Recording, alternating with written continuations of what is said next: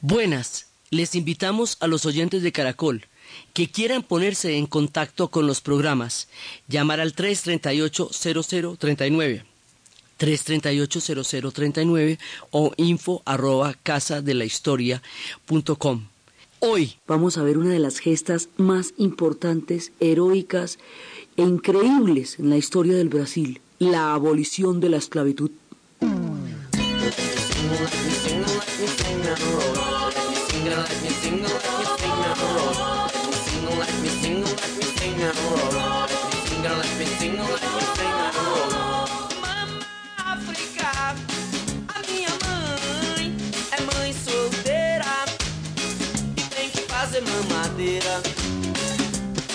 Todo dia.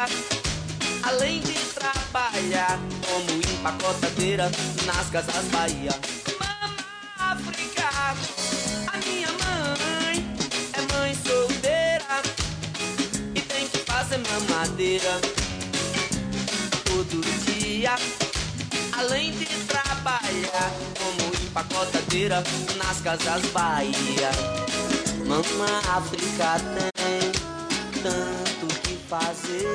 La gesta para lograr la esclavitud, el final, la abolición de la esclavitud en el Brasil, es una de las cosas más increíbles, una de las historias más asombrosas que uno se puede imaginar. El 30 de junio de 1887, ya acosada por la diabetes y por las turbulencias y todo, Pedro primero tuvo que partir para Europa y deja Pedro II, pues el, el, el, emperador Pedro II tiene que partir para Europa y tiene que dejar encargada, porque él está acosado por las enfermedades y tiene que descansar un ratico, tiene que dejar encargada a su hija, la princesa Isabel, que queda como regente. Esta mujer, Isabel, que queda como regente, a los 41 años, queda en, transformada en la heredera de la corona de, por la muerte de los dos hermanos Pedro y Alfonso. Entonces ella era la única que quedaba ahí en ese momento y le tocó la regencia. Ella va a asumir el cargo en la primavera del 71. Inclusive se siente muy extraña, dice que es muy raro convertirse en una especie de emperador sin barba y sin barriga, porque era una mujer. Y en la primera regencia ella va a firmar la ley de, lo, de la ley del vientre libre y ella es la que va a firmar Finalmente, eh, ya en la segunda regencia, la abolición de la esclavitud en el Brasil en 1888. Pero la firma de esta ley, 80 años después de abolida la esclavitud en el mundo, es el último país en Occidente que va a abolir la esclavitud y es la gesta más impresionante para lograr eso y para lograr que esta ley se vuelva verdadera, porque durante 80 años no hicieron sino tomar del pelo y encontrarle trabas y encontrarle formas de no cumplir las leyes que empezaron a hablar del todo el debate de la esclavitud, de la, de la abolición de la esclavitud. Ella lo firma. Y hay toda una polémica sobre cómo se logra finalmente, finalmente porque vamos a describir toda la gesta para llegar a este momento.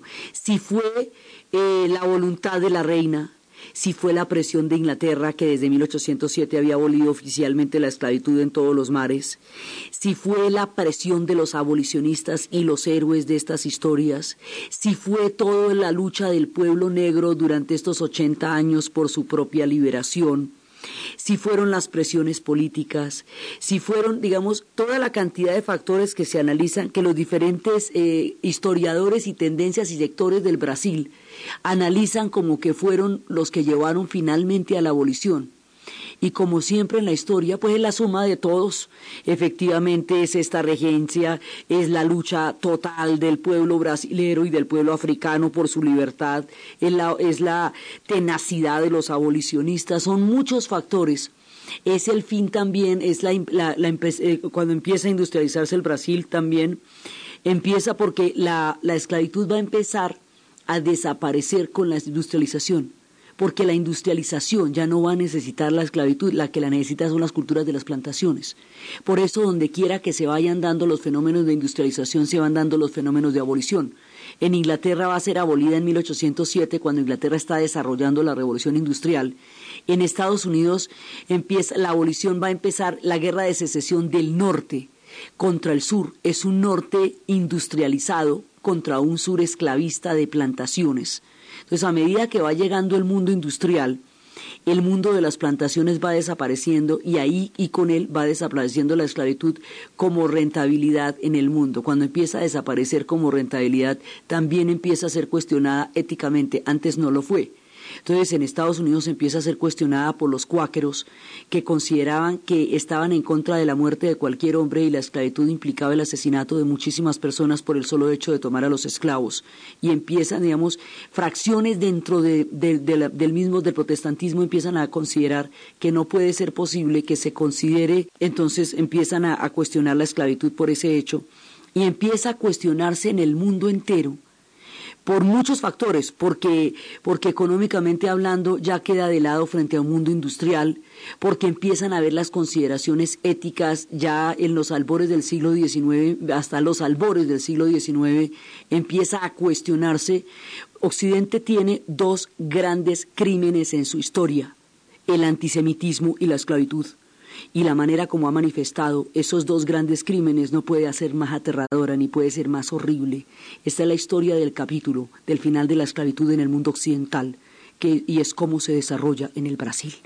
Entonces empieza todo el problema, digamos, de la abolición, toda la lucha abolicionista que se empieza a dar en el mundo sajón y que se va dando cuando ese mundo se va volviendo un mundo industrial.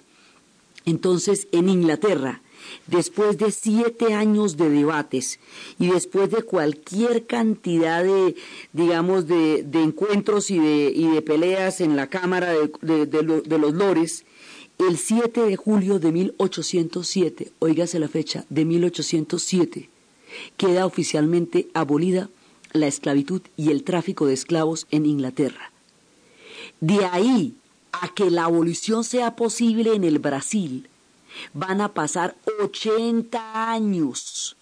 80 años tomando del pelo las leyes contra la esclavitud, 80 años en un país que ha desarrollado sus bonanzas sobre el mundo esclavo, sobre los hombros y el trabajo de los africanos, 80 años en que los señores, tanto del oro como del caucho, como, como a continuación del café y del cacao, todas las grandes fortunas que se van a amasar en el Brasil y los esplendores y toda esa cantidad de delirios y alucinaciones que hemos visto de ciudades salidas de la nada, de palacios que se hicieron con mármol traído de todas partes. ¿Quién cree que los construyó? Los africanos, el trabajo esclavo traído de África, eh, que en el Brasil es muy grande muy grande, porque acuérdense que al Brasil llegaron casi 6 millones de personas, fue el, país que aglutinó mayor cantidad de población de África, y en este momento estamos en un millón quinientos mil personas que están siendo esclavas durante todo el tiempo en que las leyes ya se derogaron en el mundo entero y se abolió la esclavitud en el mundo entero, y en el Brasil la cosa sigue. Sigue porque el Brasil es un país de plantaciones en este momento y al ser un país de plantaciones, sobre el trabajo esclavo es que va a descansar la riqueza de la economía. Entonces, a partir del momento, o sea, los, los terratenientes no van, a no van a querer abolir la esclavitud de ninguna manera, porque la esclavitud es el soporte de toda la generación de riqueza en el Brasil en ese momento. Entonces, lo que van a hacer es buscarle el quite a las leyes de una y de otra manera, que por aquí, que por allá, para evitar que las leyes primero se promulguen y una vez promulgadas se cumplan. Entonces esto va a encontrar una forma de que en que la ley se vuelve se empieza a virlar y a partir del momento en que Inglaterra empieza a abolir la esclavitud, la va a perseguir con la misma pasión con que la montó con que hizo el tráfico de esclavos, con la misma pasión va a perseguir por todas partes a los barcos que lleven esclavos de África, que ha prohibido sacar eh, africanos del continente africano para llevar a América. Eso es una parte, ¿no? La primera parte. La segunda parte es qué pasa con los que ya llegaron a América, son, no son libres. Eso es otro, otro debate. Entonces, en el 22 de enero de 1815, el Congreso de Viena ya cuando se está haciendo pues el mundo de la Santa Alianza, Inglaterra induce a Portugal a firmar un tratado que lo compromete a no traficar más con esclavos del norte de la línea del Ecuador para arriba, es decir, de los reinos de lo que hoy es Dahomey y Benín, Yoruba, sudaneses, ¿sí? Pero de para abajo, lo que es Congo y Angola, en cambio sí se puede. Entonces la primera parte es del, del Ecuador para el norte, sudaneses y Dahomeis y Benin, ¿sí?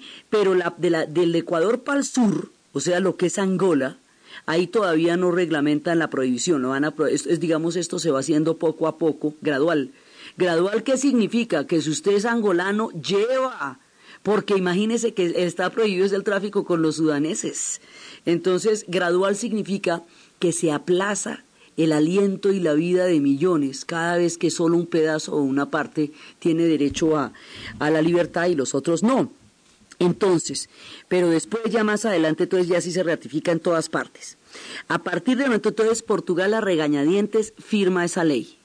Y luego más adelante van a, van a obligar, obligado, que llaman obligado al Brasil a firmar la ley. Y Brasil la va a firmar a regañadientes.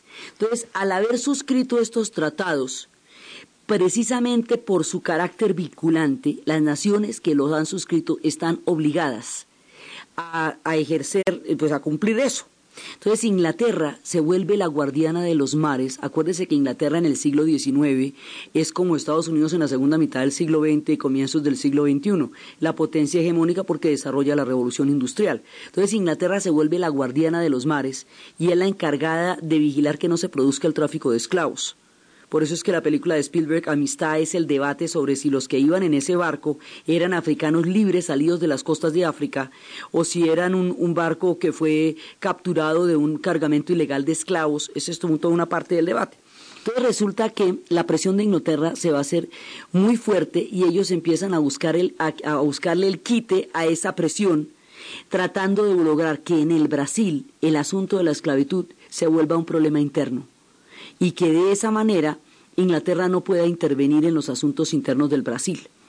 Y empiezan todas, digamos, las leyes y todo a tratar de vetar y a tratar de impedir que el, debate del abolicionismo se vuelva una legislación en el Brasil. Y es en esa, digamos, en ese impedirlo, obstaculizarlo y, y, tratar de buscarle el quite que van a pasar 80 años, 80 años de ignominia, después de que el mayor crimen histórico había sido prohibido 80 años más. Al durar 80 años más de tráfico de esclavos ilegal en el Brasil y al aparecer a continuación después de la bonanza del caucho, la bonanza del café, todo lo que va a ser la, el mundo cafetero brasilero, que eso es otra historia que vamos a contar después, que es tremenda, que es el mundo del cacao y del café. Al aparecer las bonanzas del cacao y del café, que también van a tener sus señores y también van a tener sus riquezas, lo mismo que lo tuvieron las del oro y las del caucho, al aparecer ellas, la demanda del tráfico de esclavos va a ser altísima porque es un negocio de plantación y lo que sea un negocio de plantación va a tener una gran cantidad de demanda de mano esclava. Entonces, ¿qué pasa? Que los portugueses y los brasileros van a montar un comercio y los brasileros también van a montar un comercio ilegal de esclavos y los van a sacar a escondidas, haciéndole quite a los barcos ingleses que los perseguían por todas las costas africanas. Entonces, como Brasil tiene una costa tan grande, tan grande, tan grande, tan grande, porque es que va bordeando todo el Atlántico paralelo, es muy difícil vigilarla toda la gran costa y se va a hacer, este tráfico va a ser tan macabro y tan tenaz y tan rentable que por 20 mil reyes traían a, un esclavo de África y en Brasil lo vendían en 250 mil reis. Al venderlo en 250 mil reis, el 10% le tocaba a los jueces que todo lo que tenían que hacer era ignorar la llegada de los embarques de esclavos. Entonces, al prohibir el negocio se vuelve sumamente rentable porque solamente lo están haciendo los brasileros y los portugueses. Entonces, y los, los, españoles por el lado de Cuba, pero brasileros y portugueses en nuestra parte de la historia. Entonces se va a volver mucho más grande y al volverse tan rentable, va a empezar a corromper todas las autoridades y al corromper las autoridades va a influir en toda la manera como las leyes se van a manipular para no terminar con un negocio que está desarrollando tantísima rentabilidad. Siempre lo fue, Pero ahora, con la prohibición, se va a volver muchísimo más rentable porque se vuelve un comercio clandestino de los únicos dos que lo están sacando y que lo están vendiendo, pero a fortunas en el Brasil. Todo lo que hay que hacer es sobornar los jueces y los jueces ya están sobornados de antemano. Este contubernio entre los contrabandistas, los traficantes, los jueces y las autoridades es lo que es uno de los factores que permite que durante 80 años más ni siquiera se pueda soñar con la abolición de la esclavitud en el Brasil.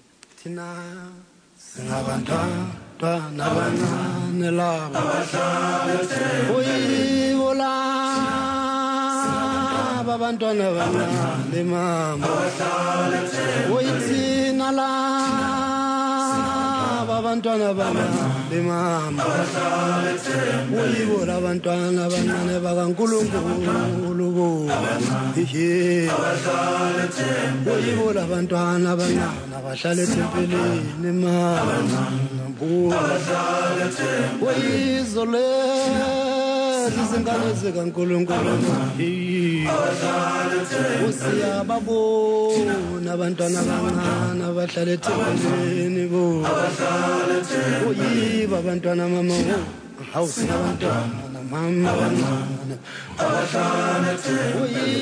Las leyes van a empezar un proceso gradual y va a haber héroes de las jornadas, gente que se va a dar a la lucha de la manera más impresionante. Entre ellos hay un tipo que se llama José de Patrocinio. Aquí hay unos personajes fantásticos. José de Patrocinio es un hombre hijo de un amo blanco y de una mujer esclava. Entonces, por su padre es un amo blanco, por su madre es un hombre esclavo. Y conoce la contradicción y la dureza que significa esto. Y empieza toda la lucha por la abolición. Él se va a convertir en uno de los periodistas más importantes. Él va a llegar a, fundar la Caseta de la Tarde. Él va a emprender una lucha tan grande que lo van a conseguir conocer en la historia como el tigre de la abolición. Este tipo va a empezar toda la propaganda, él va a empezar toda la, historia, él nació en el campo y después logró ir a Río de Janeiro y empezar a, a trabajar como, serpiente, como, como sirviente y luego logró pagar su propio estudio y estudió farmacia y, y empezó, y luego empezó a trabajar en el periodismo y se volvió un gran editorialista y se volvió un abanderado total, absoluto de la, de la abolición. Entonces luego él va a conocer a la princesa Isabel cuando ella va a firmar finalmente la ley áurea. La ley áurea, aquí hay dos leyes, digamos, que son las fundamentales. La ley áurea es la ley de la abolición final, que ese es, digamos, a donde vamos a llegar. Y la ley del vientre libre, que es la ley que se va a firmar mucho tiempo antes, según la cual la gente nacida en el Brasil va a ser libre, pero los anteriores van a ser, van a ser esclavos. Entonces él va a entrar en contacto con, con la princesa, eh, digamos, la, la, búsqueda ardiente de, su, de, de, la causa abolicionista lo va a poner en contacto con mucha gente, lo va a hacer muy conocido, va a ser el hombre que le va a dedicar la vida a eso. Y es una paradoja la historia de José de Patrocinio porque, habiendo sido el hombre más ardiente, más defensor, él va a terminar en la desgracia porque en el momento en que se está definiendo la abolición de la esclavitud del Brasil, también se va a definir el cambio de un Brasil imperial a un Brasil republicano. Y aquí las contradicciones son tan complicadas que hay muchos monárquicos que son abolicionistas, que están en contra de la esclavitud, y hay muchos republicanos que son esclavistas porque son señores de la tierra. Entonces, una cosa no garantiza la otra. El hecho de que haya imperio no significa que, que todos los que están en el imperio sean partidarios de la esclavitud, ni el hecho de que sean republicanos significa que la república traiga contigo, consigo el abolicionismo. Entonces, este tipo va a ser monárquico y va a ser partidario de Isabel, porque además es con ella y a través de ella que se van a poder firmar las leyes de la esclavitud, porque nadie más lo puede firmar. Entonces, como él está de parte de ella, cuando llegue la época, porque al, al final, al albor del abolicionismo, termina el imperio en el Brasil. Por eso le dicen a ella que ella consiguió una, liberó una raza, pero perdió un trono. Porque al poco tiempo se pierde el imperio y Brasil pasa a ser una república. En el trance de pasar de ser un imperio a una república, José de Patrocinio, por su carácter monárquico, va a ser repudiado por los republicanos y después va a quedar en el, va, va, a, va morir en el olvido y en las deudas y en la tristeza porque la nueva afiliación política de la nueva época no coincidía con su, con su ideología, pero el hombre es uno de los artífices, de los tipos más importantes de la, del fin de la esclavitud. Hay muchos héroes en esta jornada, aparte del mismo pueblo brasilero, aparte del mismo pueblo africano, que tuvo que librar las más grandes batallas porque era por su propio, por su propio pellejo. Otro personaje que se llama Silva Jardim. Silva Jardim era un hombre, lo definen, además esto, esto es muy curioso, este tipo es de naturaleza volcánica. ¿Sí? Y él empieza la lucha y empieza a volverla una acción popular, revolucionaria, y él, él a diferencia del otro, este es totalmente republicano y entonces él quiere tumbar a, don Pedro e instalar la república en el Brasil y tener un congreso republicano. Él va a morir antes, es porque él muere en 1891 y José de Patrocinio muere en, mil, en 1906 ya. Entonces, este tipo se dedica, ya es, es un hacendado y es un tipo, es un tipo rico, digamos, de origen muy rico de Sao Paulo, un abogado de Sao Paulo, y va a vender en 500 mil reyes toda su parte del buffet de abogados, y con ese dinero quiere tumbar la monarquía y empieza a volverse un republicano extremo y un abolicionista radical y logra eh, vulnerar los pues, expedientes jurídicos que están eh, atravesando e impidiendo la, la, abolición de la esclavitud y empieza a armar los tropeles más grandes, organiza redes de, de fuga de esclavos, libera docenas de esclavos de las haciendas paulistas, los ayuda a huir, eh, pone toda su vida en nombre de la esclavitud en nombre de la abolición de la esclavitud y va a tocar, digamos, va a ser uno de los personajes más encarnizados de esta lucha. Y finalmente, después de que se, de, después de que se va a firmar la ley, él va a partir, es lo más curioso de todo, él va a partir a Pompeya, eh, porque quiere escalar el Vesubio, el volcán que cuando, eh, cuando estalló destruyó Pompeya en la época del Imperio Romano. Y resulta que cuando este tipo, en 1891, se va a escalar el volcán Vesubio en Pompeya, una fumarola del volcán se lo traga y lo mata. Entonces, lo que diría de él el mismo José de Patrocinio, que era su compañero de lucha, a pesar de que tuvieran tendencias políticas tan diferentes, es que buena sepultura, un volcán, un extraordinario destino para un gran, gran brasilero que fue morir atravesado y transformado en lava como él era, el tipo era un volcán absoluto y así queda, se lo traga la lava. Héroes y pueblos están librando una lucha gigantesca por la más mínima justicia a uno de los crímenes más terribles, la abolición.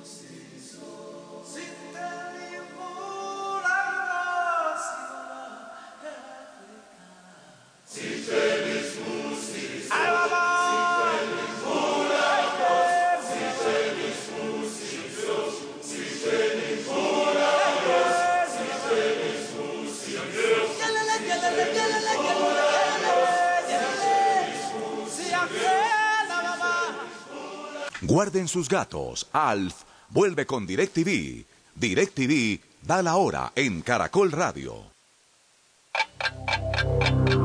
En Caracol Radio son las 11 de la mañana y 33 minutos. Con DirecTV puedes ver la mejor programación dentro o fuera de tu casa. No hay problema. En tu televisión, en tu tableta y en tu smartphone si estás ordeñando una vaca. Con DirecTV, la mejor programación, películas, series y deportes, como, cuando y donde quieras. Mientras corres en el parque, pero no te tropieces con un farol. Suscríbete ya a cero pesos afiliando el pago mensual con cualquier tarjeta de crédito. Llama ya. DirecTV te cambia la vida. Esto sí que saben de entretenimiento. Oferta válida del 1 de agosto al 30 de septiembre de 2014 afiliando el débito automático a tarjeta de crédito. No aplica para planes prepago ni bronce max. Condiciones y restricciones en directv.com.co. Última hora, Deportiva Caracol. Simonis, la jugada brillante. Sí, Simonis.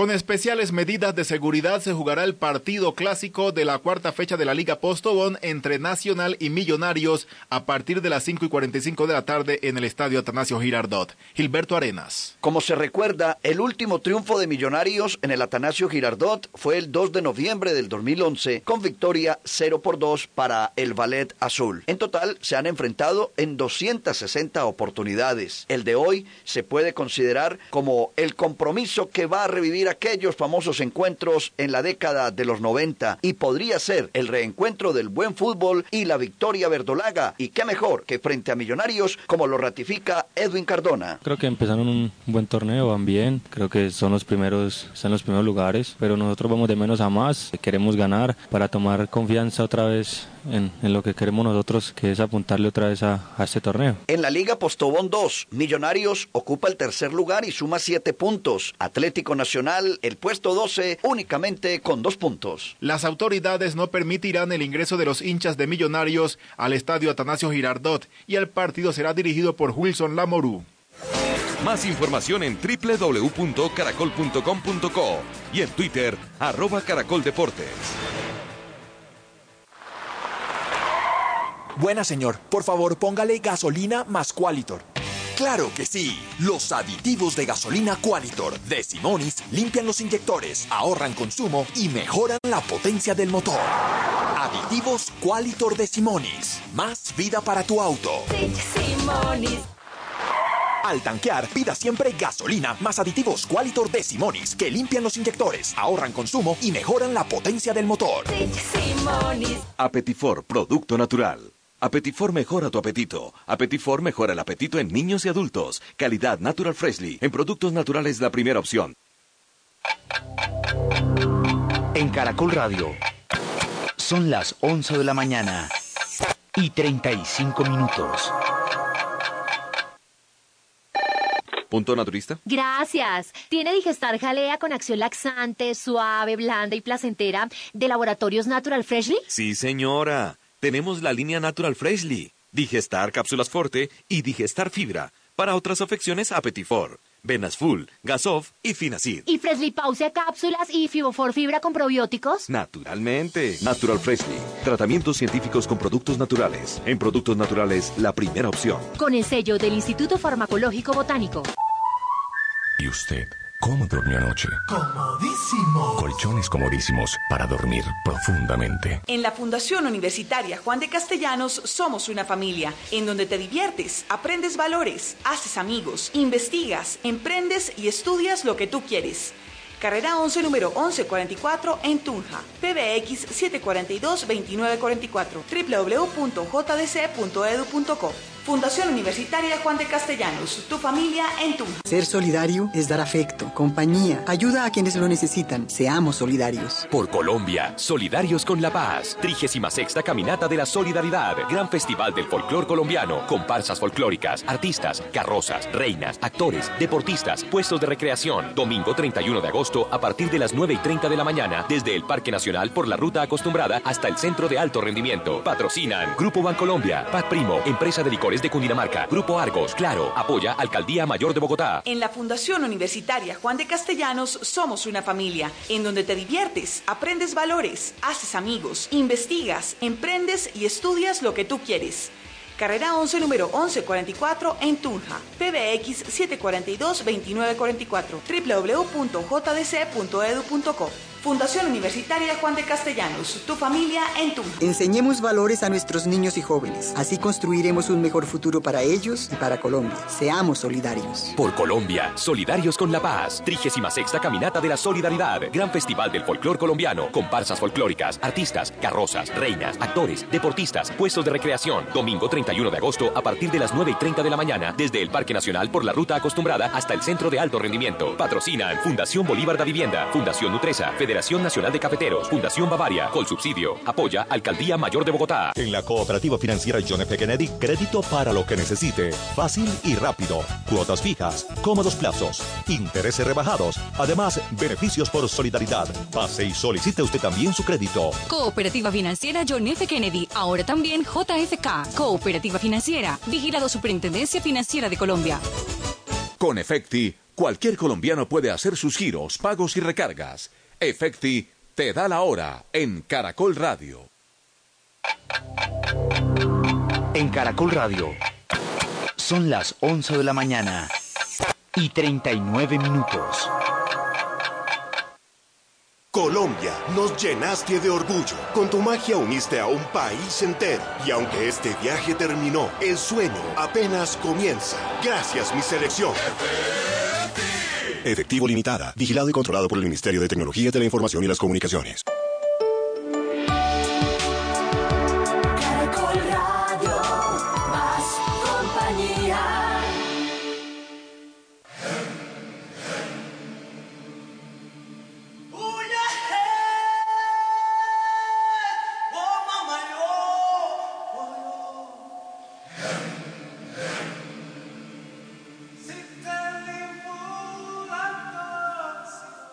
Continuamos en la historia del mundo con Diana Uribe.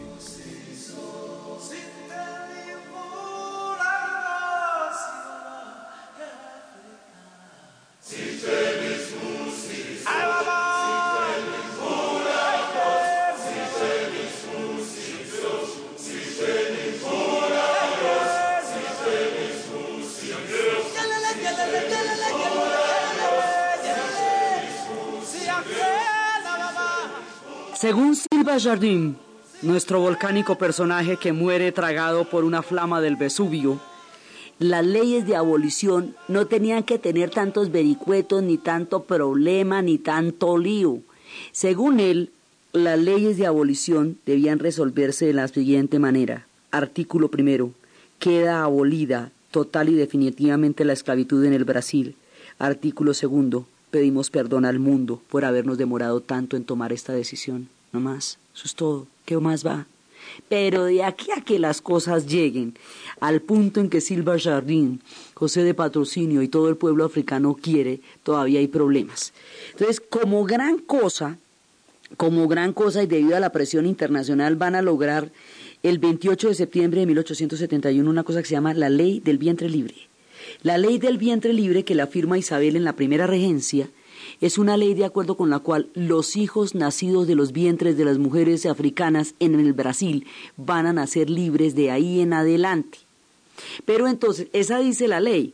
Pero entonces mire lo que empiezan a hacer. Empiezan a, falsificar los certificados de nacimiento de los bebés para decir que nacieron antes de esta época, para, para tratar, eh, para hacer la maniobra de decir que nacieron antes del 28 de septiembre de 1871 y que por lo tanto son esclavos al nacer y no libres de vientre. Empiezan a secuestrar los niños de los vientres de las mujeres cuando están naciendo y a llevarlos a los orfanatos, donde hay un tráfico ilegal de parte de las autoridades de los orfanatos y de las guarderías, pues de los orfanatorios, que los van a llevar como esclavos y los van a colocar como esclavos en las haciendas. Entonces, digamos, paralela a la ley y a la lucha, toda la, eh, digamos, la renuencia a aceptar esta libertad va prolongando la criminalidad de manera oficial durante 80 años. Entonces, esa ley de vientre libre, digamos, es el antecedente jurídico fundamental para empezar a, buscar la, la, la, abolición, pero es burlada en mucha medida por la, por, digamos, por la saña con que se aferran a esta criminal forma de organización eh, económica. Entonces, eso, por un lado, por eso hay quienes dicen que esa ley solamente, eh, digamos, era un pañito de agua tibia para llegar a las leyes de la abolición. Entonces, hay, lo mismo, hay quienes dicen que eso era un pañito de agua tibia y que lo que hizo fue prolongar por mucho más tiempo la esclavitud, y hay quienes dicen que es el único antecedente jurídico del cual se puede uno agarrar para el camino de las leyes de la abolición. Después hubo otra que era las leyes de los, de los sexagenarios, que eran las leyes según las cuales los hombres después de los 65 años quedaban libres. Pero ¿y ya para qué? ¿Me entiende? Después de los 65 años de haber sido esclavo toda la vida, usted ya está en una condición tan triste que ya, pues hay como para, para estar fresco los últimos dos meses, porque es que además la vida útil de, de la esclavitud era tan terrible que no pasaba de 14 años en mayor de los casos y de 7 en el promedio. Entonces empiezan a ver cómo le van a hacer el quite a esto. Luego empiezan a pensar los señores esclavistas que los, que los indemnicen. Es decir, que prolonguen por siete años más, eh, que, o sea, que hasta que todos los esclavos que tengan mueren, es decir, se acabe su vida útil y se acabe su tiempo de inversión para que no pierdan la inversión de haberlos traído desde África o de haberlos comprado en los puertos a los precios a los que se vendían. Entonces, viendo a ver cómo hacen para no dañar el negocio y para sacarle la mayor partida, la mejor tajada, ya que eh, eh, saben que tarde o temprano se va a reconocer la abolición. Por eso es que en este, digamos, en estos tropiezos deliberados y tramposos se van 80 años tratando de buscar que se firme lo que en el mundo entero ya se firmó, la ley de la abolición entonces, mientras tanto, pues eh, se, van, se van incrementando y cada vez más la situación y se va haciendo más complicado. Entonces uno dice, pero ¿por qué pasa esto? Entonces, hay toda una mirada de lo que es el concepto de la, de la esclavitud en el mundo, de lo que es el concepto de la esclavitud en los Estados Unidos, de lo que fue en España, de lo que fue en Europa. Y es que hay una, para poder justificar el comercio de esclavos, para poder eh, someter a una población de la tierra, a un régimen eterno en el cual van a ser solamente cargas, los, de, los les quitan su carácter humano. Entonces no tienen derecho a una mirada humana sobre ellos, porque si usted los mira, si son vistos como seres humanos, no hay ninguna justificación al trato que se les da. Entonces se les da una categoría semi-humana, que es la misma que le dieron a los indígenas y que es la misma que le dieron a los aborígenes australianos. Es una manera como Occidente determinó que hay razas que son humanas y hay razas que no lo son.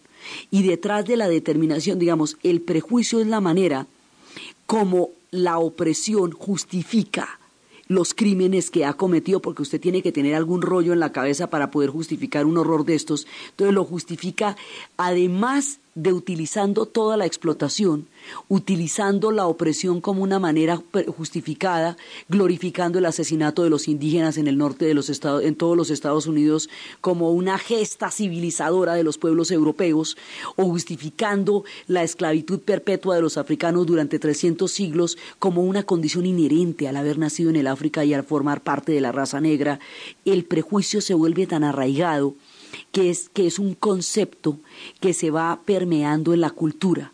Al no ser considerados humanos, no tienen derechos políticos.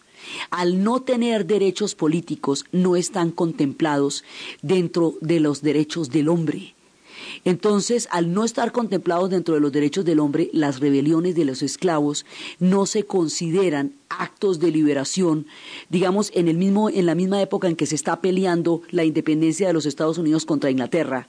En ese mismo momento ya hay rebeliones de esclavos grandes, pero no hay ninguna posibilidad que equipare la lucha de un esclavo por su libertad con la lucha de un norteamericano por la independencia de las trece colonias con respecto a Inglaterra, porque el uno tiene derechos políticos y el otro no.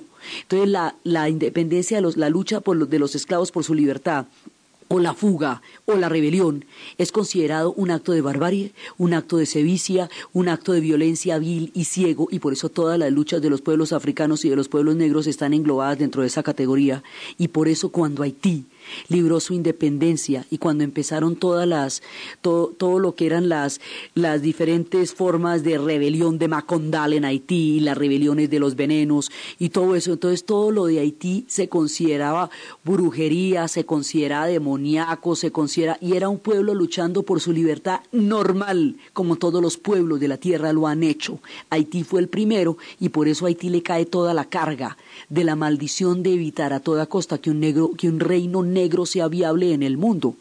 Y Haití lo hizo primero que todo el mundo. Lo hizo en 1804, antes de la abolición de las leyes de la esclavitud en Inglaterra.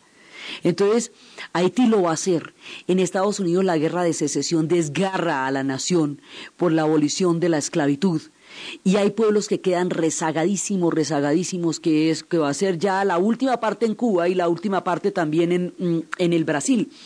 Entonces, es un, digamos, una situación mundial que le prohíbe a la población negra los derechos civiles y políticos y convierte, así como su religión la vuelve en brujería, así como su medicina la vuelve en superstición, Así como su historia la vuelven mitos y leyendas, así sus rebeliones las vuelven actos de barbarie en lugar de ser problemas políticos como los de todas las sociedades. Así la descolonización africana a mediados del siglo XX sería considerada como un acto de barbarie y los que los Mao Mao en Kenia serían considerados como los, los más miserables de todos y el colonialismo ejercido contra ellos era un acto civilizador. De esa manera, empieza a escribirse la historia para que los actos de los blancos sean derechos políticos, derechos de propiedad, derechos de tierra, y los actos de los negros sean barbarie, rebelión, superstición, asonada, eh, y de esa manera se criminalice todo intento negro por la liberación. Hubo grandes rebeliones y después de las rebeliones hubo grandes represiones. Entonces en esta historia van atravesando rebeliones y rebeliones y rebeliones mientras las luchas de los abolicionistas se van haciendo cada vez más fuertes y más enconadas, y ahí es cuando se empieza a escribir una historia blanca y una historia negra. Entonces la historia blanca la historia del ganador, la historia del civilizador, la historia del propietario, del que tiene derechos políticos, del que tiene legitimidad, y la historia del pueblo negro es la historia de los que están marginados de la civilización porque se considera que la civilización es solamente la civilización blanca.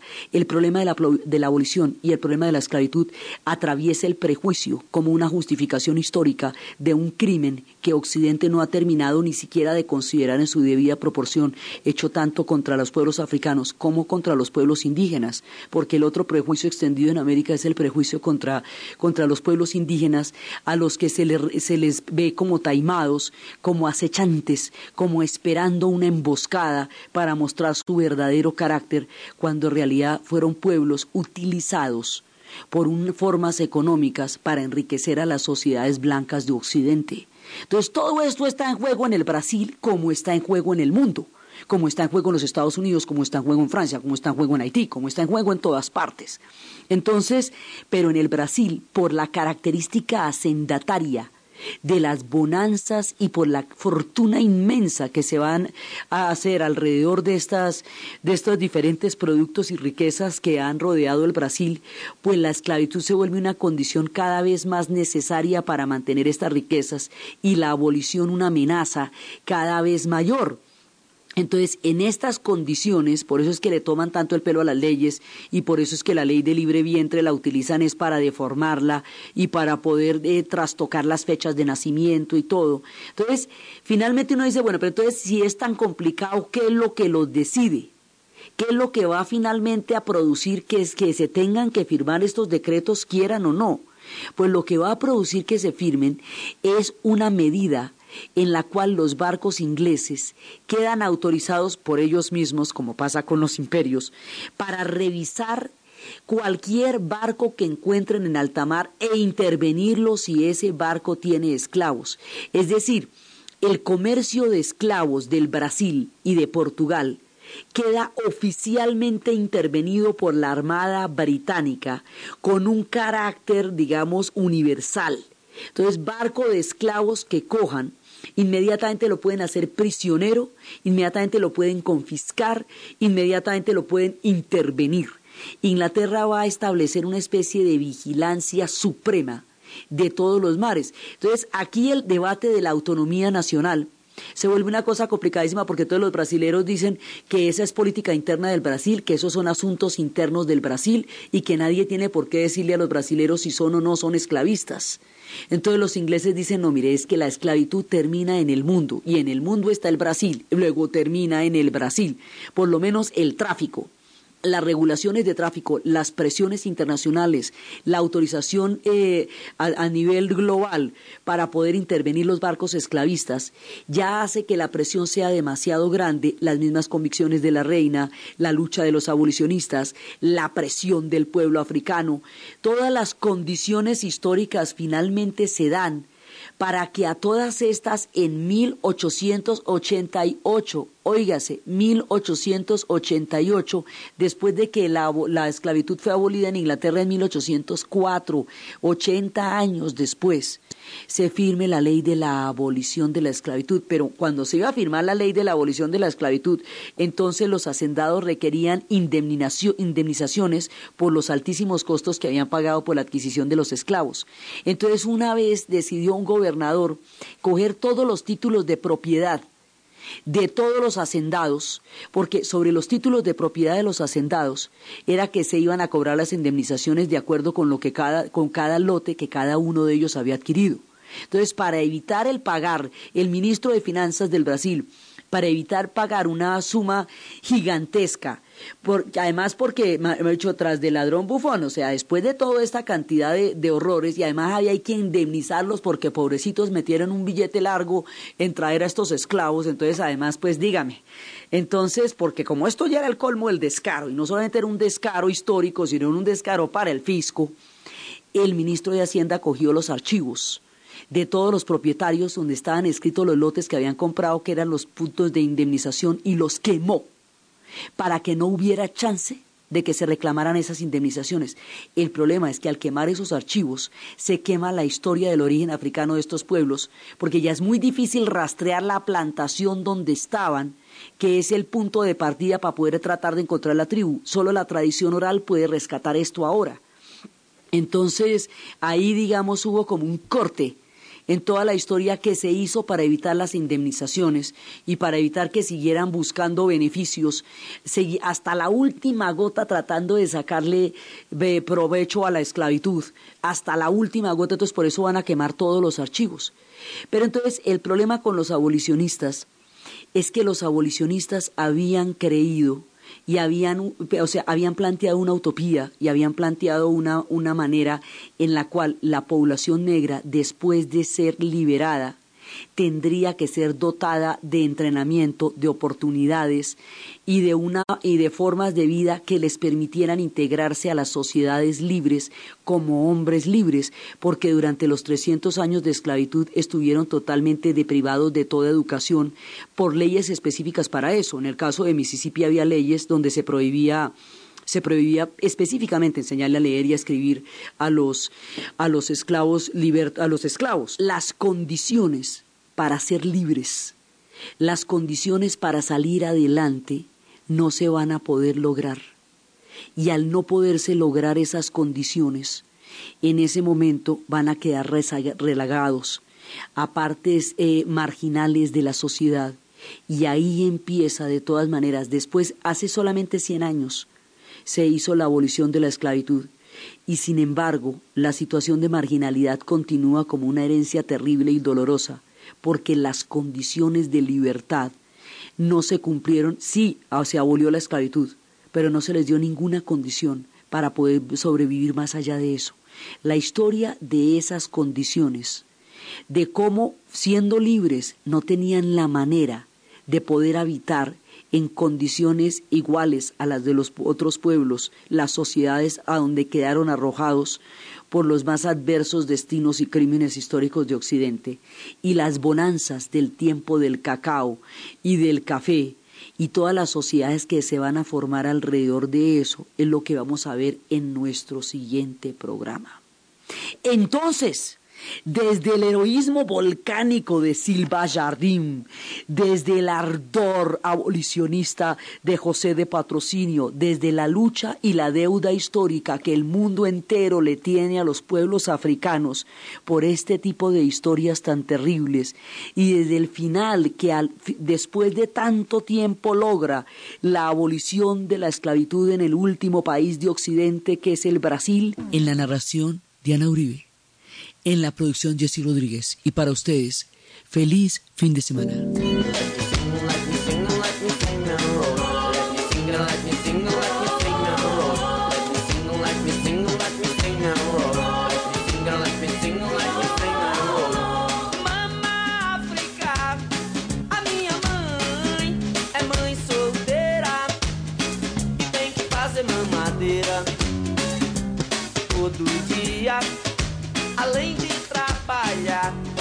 Pacotadeira nas casas Bahia. Mama África, a minha ¿Y usted cómo durmió anoche? Comodísimo. Colchones comodísimos para dormir profundamente. Enseñemos valores a nuestros niños y jóvenes. Así construiremos un mejor futuro para ellos y para Colombia. Seamos solidarios. Por Colombia, solidario.